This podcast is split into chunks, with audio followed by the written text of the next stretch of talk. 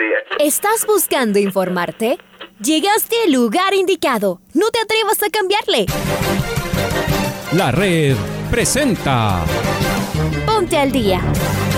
Información deportiva al instante sobre la actualidad de los equipos ecuatorianos muchos goles y el drama que tanto disfrutamos. Los albos se pusieron en ventaja con doblete de Adolfo Muñoz. La Libertadores Femenina cuenta con sus 16 equipos. Con la conducción de los periodistas de la red, Raúl el Profe Chávez y Andrés del Pichón Villamarín. Mucha información que contarles aquí en 102.1 FM. El microciclo de la selección que arranca el día de hoy.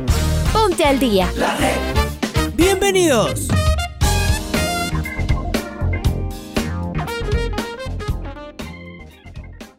¿Qué tal? ¿Qué tal amigos oyentes de los 102.1 FM de la red? Sean todos bienvenidas, bienvenidos aquí al Noticiero del Día en su primera edición en este miércoles 24 de marzo. Mandamos un fuerte abrazo, soy Raúl Chávez. El día de hoy nos acompaña Oscar en los controles y vamos a arrancar el Noticiero del Día con los titulares.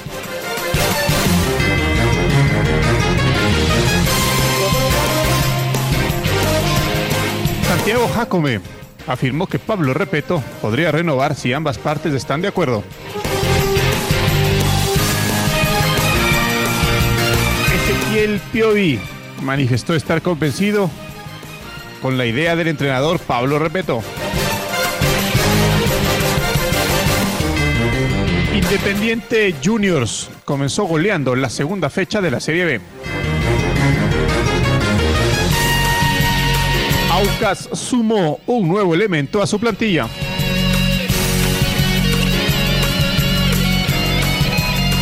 Ecuador se enfrentará a Bolivia este lunes 29 de marzo.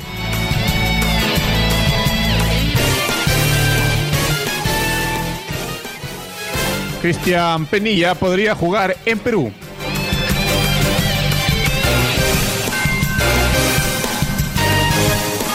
La Conmebol anunció que existirá público en la Copa América.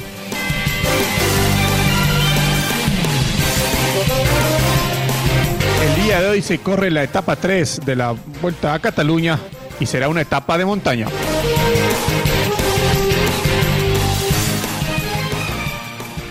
Momento de escuchar el editorial de Alfonso Lazo. La tricolor ecuatoriana jugará el próximo lunes frente a Bolivia. Sin embargo, por razones comerciales, no se podrá jugar en el Estadio Banco Pichincha de la ciudad de Guayaquil como se había previsto desde el principio. Y debido a las fuertes lluvias, los otros estadios del puerto no están en condiciones. Entonces la Federación Ecuatoriana decidió traer el partido a Quito. Aprovechará la apertura de la flamante cancha del Independiente del Valle para que la tricolor también se estrene en el estadio que está construyéndose, pero que ya está habilitado. Por otro lado, en estos que son días para recargar energías y recuperar lesionados en nuestros equipos, las discusiones se han multiplicado alrededor del trabajo de Pablo Repeto en la U. Todo esto como secuela de la caída en la final de diciembre del año pasado. Liga viene jugando tres finales seguidas, algo absolutamente lejano en la década anterior. Y aunque se nota que el dolor por la derrota no cicatriza aún, es extraño que para un sector de los hinchas de Liga su prioridad sea hostigar a su mismo equipo a través de su técnico y no alentar, incluso lejos de las gradas, a sus profesionales. Varios jugadores van recuperando su nivel, pues también sintieron la última derrota de diciembre, y Liga podría tener a disposición del técnico a otros elementos lesionados al regresar de la par el uruguayo se va a quedar. Liga trabaja a largo plazo. Quizás es tiempo de sostener al equipo, no boicotearlo. Aunque claro, como esto es fútbol, todo puede cambiar.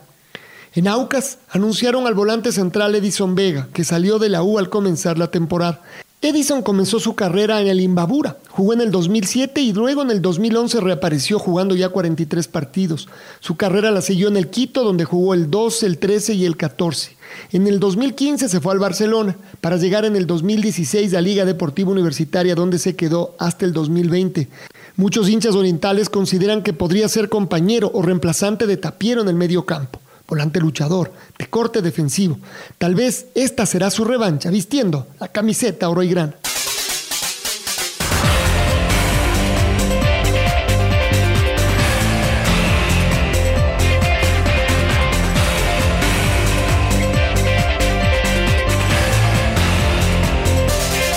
Muy bien, ahí escuchábamos el editorial y es momento de escuchar lo que dijo Santiago Jacome sobre unas declaraciones que salieron en las redes sociales en las que se afirmaba que el técnico Pablo Repeto saldría a final de temporada luego de que cumpla su contrato en diciembre del 2021. Y esto fue lo que dijo Santiago Jacome con respecto a esas declaraciones. Aclarar este tema. En la mañana conversé con un medio y la intención no solo mía, sino de, de la directiva en general, es generar estabilidad. Pablo Repeto y su cuerpo técnico tienen contrato que renovamos el año anterior hasta eh, fines de año, de este año, ¿no es cierto?, hasta el 31 de diciembre. Esa era básicamente el sentido de mi, de mi declaración. Eh, aquí Pablo Repeto no se mueve por un partido o por un mal resultado. Eh, él termina su contrato. Y después la continuidad de Repeto dependerá mucho de cómo terminemos el año, de las partes. Nosotros no podemos hoy, en marzo, eh, adelantarnos y, y, y, y, y cerrar el tema. ¿Qué pasa si en el camino ganamos el campeonato, eh, peleamos la Copa Libertadores y jugamos otra final y ganamos la final? Eh, eso, esto es fútbol. Pero la intención y el objetivo de mi, de mi declaración, que hablamos de muchos temas, era simplemente que el cuerpo técnico de Pablo Repeto termine el año.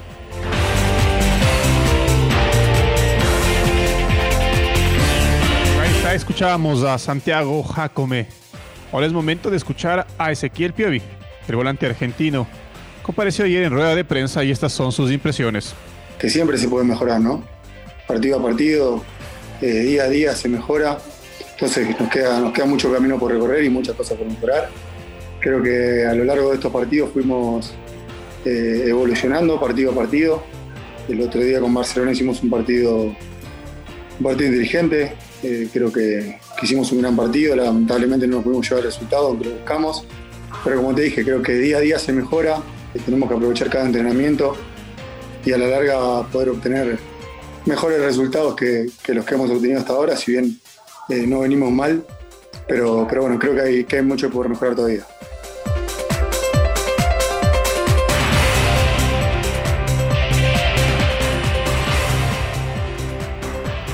El día de hoy se cumplirá con la primera etapa de montaña en la Vuelta a Cataluña.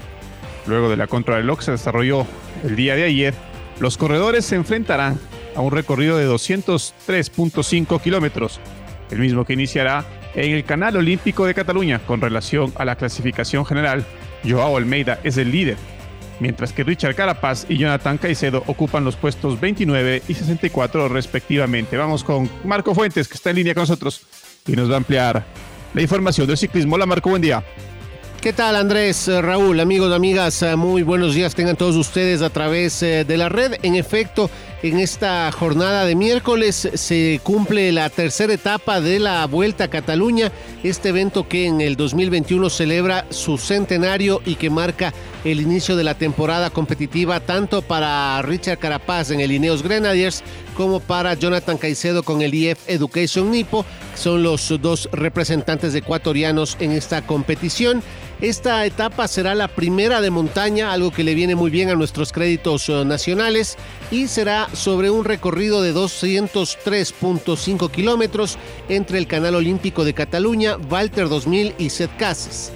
Con relación a lo que sucedió el día de ayer en la contrarreloj individual, la segunda etapa se cumplió sobre un circuito de 18 kilómetros en Mañoles. Ahí el ganador fue Roan Dennis de Lineos Grenadiers, eh, seguido por Revi Cabaña y Joao Almeida, ambos integrantes del The Sonic Quick Step. En esta contrarreloj, Richard Carapaz marcó un tiempo de 23 eh, minutos 47 segundos y Jonathan Caicedo consiguió un tiempo de 24 minutos 29 segundos ubicándose en las eh, posiciones no principales pero sin ceder demasiada ventaja con relación a lo que se viene para el resto de la etapa. En eh, lo que tiene que ver a la clasificación general, tras los resultados del martes, Joao Almeida del eh, The Sonic eh, Quick Step es el nuevo líder de la clasificación general, seguido por Brandon McNulty del Emirates y el español Luis León López del Astana Protec en el segundo y tercer lugar respectivamente. Por ahora y a la espera de esta etapa de montaña, Richard Carapaz eh, marcha en el puesto 29 de la general, mientras que Jonathan Caicedo es el eh, número 64 de esta clasificación. Esto es lo que les podemos informar. Por supuesto, les invitamos a que nos sigan acompañando durante toda la jornada informativa. Un abrazo grande.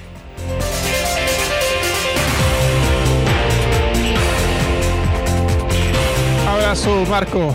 Gracias por tu información y la selección ecuatoriana de fútbol se prepara en Quito para su partido amistoso que sostendrá ante su similar de Bolivia este lunes 29 de marzo en el moderno estadio de Independiente del Valle. Estamos con Carlos Edwin Salas, que nos va a contar la información de la selección ecuatoriana de fútbol. Hola Chaca, buen día, ¿cómo estás? Gracias compañeros, amigos, ¿qué tal? Un gusto, muy buenos días. La selección ecuatoriana de fútbol jugará un partido amistoso ante la selección de Bolivia este lunes 29 de marzo a las 15 horas con 30 en el Estadio del Independiente del Valle en Sangolquí. Esto lo confirmó la Federación Ecuatoriana de Fútbol a través de sus cuentas oficiales. Para Gustavo Alfaro y sus dirigidos, el objetivo será Qatar 2022, por lo que estos partidos amistosos servirán para mantener en actividad al grupo seleccionado. Ecuador trabajó ayer a doble jornada y se nota un ambiente de buena vibra en la interna de los seleccionados, esto dicho por sus propios jugadores. Continuamos compañeros con más en el noticiero al día.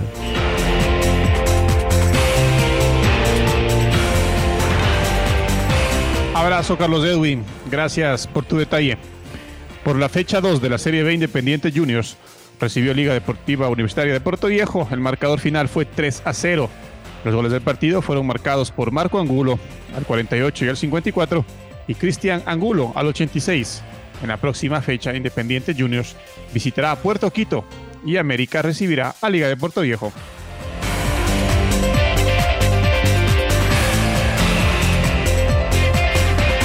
El mediocampista Edison Vega firmó su contrato hasta final de temporada con Sociedad Deportiva Aucas y ya realizó su primer entrenamiento con el equipo oriental. Maite Montalvo nos va a ampliar los detalles. Hola May, buen día, ¿cómo estás? Muy buenos días Andrés y Raúl, un gusto para mí poderlos llevar con mucha más información deportiva. Y ahora vamos a hablar de Aucas porque durante estos días dio a conocer una nueva incorporación. Estamos hablando de Edison Vega, quien se ha convertido en el nuevo jugador oro y grana. El mediocampista Edison Vega firmó su contrato hasta el final de la temporada con Sociedad Deportiva Aucas y este martes que pasó fue ya su primer entrenamiento con el equipo oriental.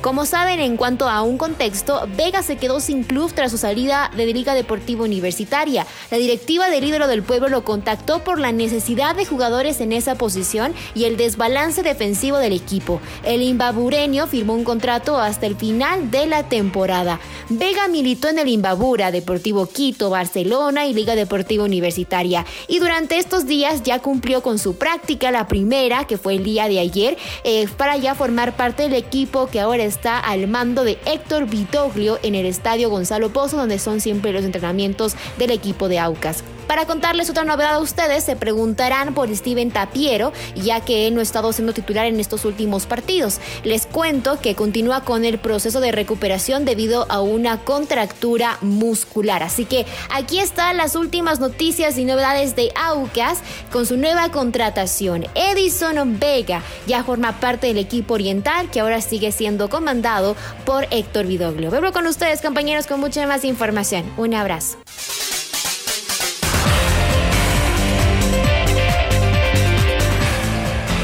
Un abrazo, Maite. Gracias, gracias por tu detalle. El extremo Cristian Penilla, que actuó las últimas temporadas en el New England Revolution de la Major League Soccer de Estados Unidos, confirmó este martes que existe interés de sus servicios del club peruano Alianza Lima. Penilla, ex integrante de Barcelona, ha jugado en varios clubes del exterior desde la temporada 2016, defendiendo las camisetas del Morelia de México, Chapecoense y el New England Revolution. El futbolista de 29 años estuvo en los planes de Liga Deportiva Universitaria hace varias semanas, pero el propio jugador manifestó que su intención es continuar en el fútbol internacional.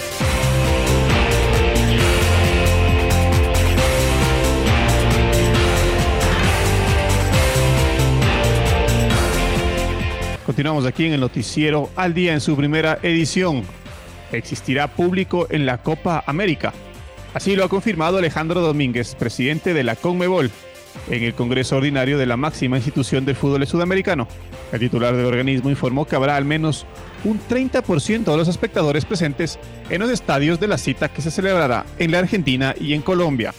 Además, Domínguez insistió en que la Conmebol está trabajando mano a mano con los gobiernos de los dos países implicados para tener la mayor cantidad de vacunas posibles para que los estadios que son sede de la Copa puedan abrir las puertas al público.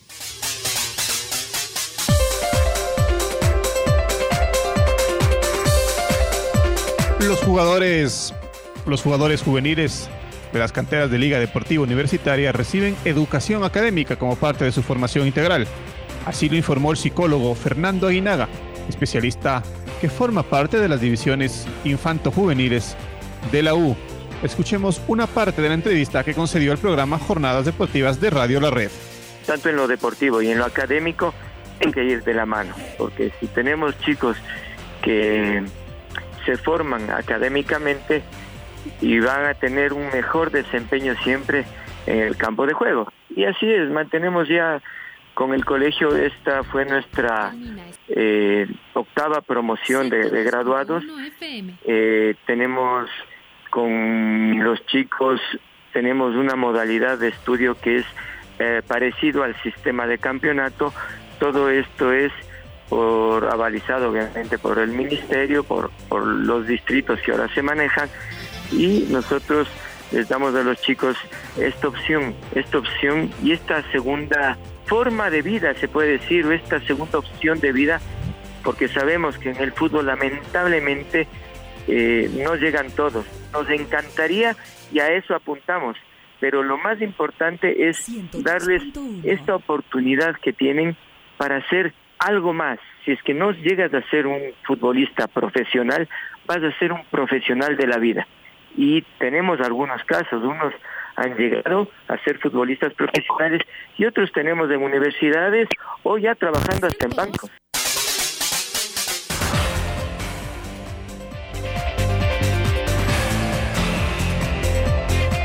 Juan Andrade, director deportivo del Team BSPC, equipo de ciclismo ecuatoriano calificado a nivel continental, denunció en el programa Jornadas Deportivas de Radio La Red que la Secretaría del Deporte no responde ni aprueba el proyecto que se presentó hace más de un mes sin este trámite, el equipo continental de ciclismo no puede recibir el respaldo de auspiciantes y patrocinadores para financiar la participación en distintas competencias a nivel nacional e internacional. Escuchemos lo que dijo Juan Andrade el día de ayer. Hemos enviado el, proyecto de ley a la Secretaría del Deporte para ser eh, beneficiarios de la ley orgánica de simplificación y progresividad tributaria, proyecto que se puso a cargo un ex deportista, eh, medallista mundial como Sebastián Palacios y hoy en funciones de asambleísta. Te comento, eh, la documentación ingresamos tal y como pide el portal de la Secretaría del Deporte con fecha 19 de febrero del de, este año. Y hasta el momento no hemos recibido respuesta alguna. Este pedido lo, enviamos basado al artículo 10 del acuerdo 0450 emitido por la Secretaría del Deporte. Como no recibimos ninguna respuesta, eh, luego con fecha 9 de marzo enviamos un oficio a la Secretaría haciendo hincapié del reclamo y hasta el momento tampoco tenemos alguna respuesta. Eh, hemos consultado con Sebastián, incluso nos ha dicho que hay un artículo 10 y efectivamente dice que el artículo 10 eh, en el trámite de la calificación eh, será electrónico salvo alguna situación de fuerza mayor lo impida y no durará más de 15 días. Caso contrario, se entenderá por aprobado.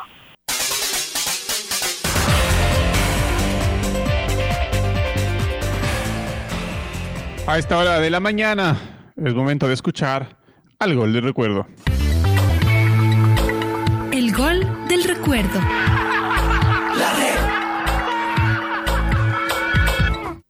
El 24 de marzo de 2018, Independiente del Valle recibió a Universidad Católica en el estadio Rumiñahui de Sangolquí por la sexta fecha de la primera etapa del torneo.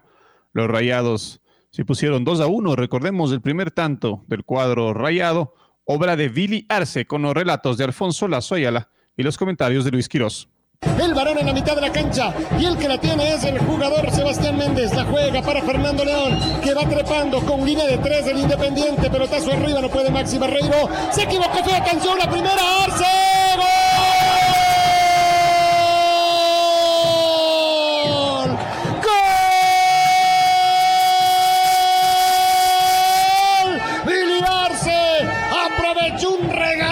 Regalazo que le hizo Andrés Doña, la tocó hacia atrás. Por esto de seguir tocando, de tenerla, la jugó hacia su compañero Juber Mosquera, pero fue un pase muy, muy malo. En realidad, fue una pelota de gol para el rival y al minuto de juego, Billy Arce acaba de poner la primera en el estadio de Sangolquí. Ganan los rayados a la Universidad Católica. Vamos a ver, así, se, así comienza el partido con emociones. Billy Arce, cómo no, grito de gol al Independiente del Valle. Apenas unos minutos de este partido y qué error de Guillermo de los Santos cuando parecía que llegaba el balón, pero le hace un extraño al central uruguayo y recibe solo Billy Arce, que no pierde la visión del esférico y cuando la recibe frente a frente con Hernán Galíndez que le sale a cerrar el ángulo, define muy bien, casi al costado derecho del arco defendido por Hernán Galíndez, pone la primera acá, un error garrafal que le cuesta el primer gol a los de la Chato Leí.